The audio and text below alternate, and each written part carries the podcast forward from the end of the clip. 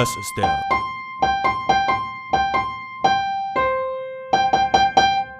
Chaos Künstler Creations Podcast. Kopf über. Episode 12. Am nächsten Morgen fahre ich wieder verschlafen in die Schule, sperre mein Rad ab und gehe zum Klassenzimmer. Auf dem Weg dorthin treffe ich wieder sie, doch laufe einfach an ihr vorbei. Plötzlich ertönt ihre Stimme und sie begrüßt mich. Ich bin verwirrt. Ich reise in Gedanken in der Zeit zurück, doch finde kein vergleichbares Ereignis. Bis zu diesem Zeitpunkt an war es immer meine Aufgabe, sie zu begrüßen.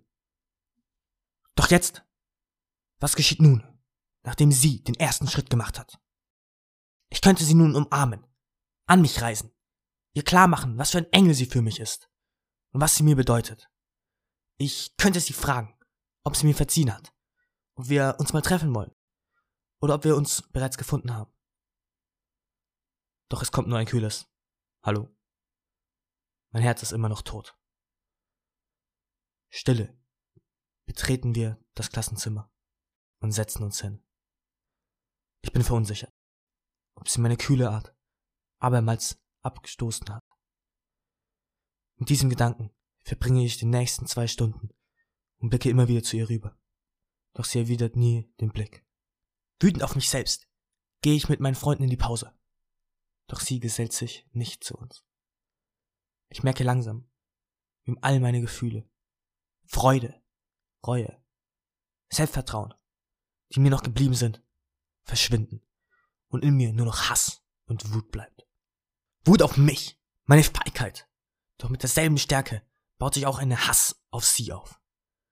Ich rede mir selbst ein, was für eine furchtbar egoistische Person sie ist. Sie soll mir verzeihen. Puh. Plötzlich knallt es in meinem Kopf. Und Emotionen wechseln wieder die Seite. Sie steht vor mir.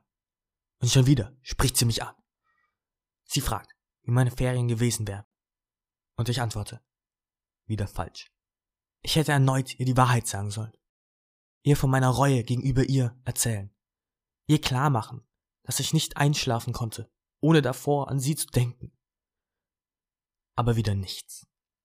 Ich behaupte nur, dass sie ganz in Ordnung gewesen wären und zähle einzig und allein, was ich mit meinen Freunden gemacht habe.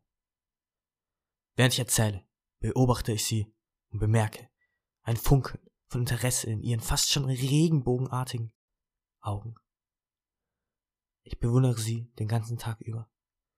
Doch mein Herz hat sich immer noch nicht erholt.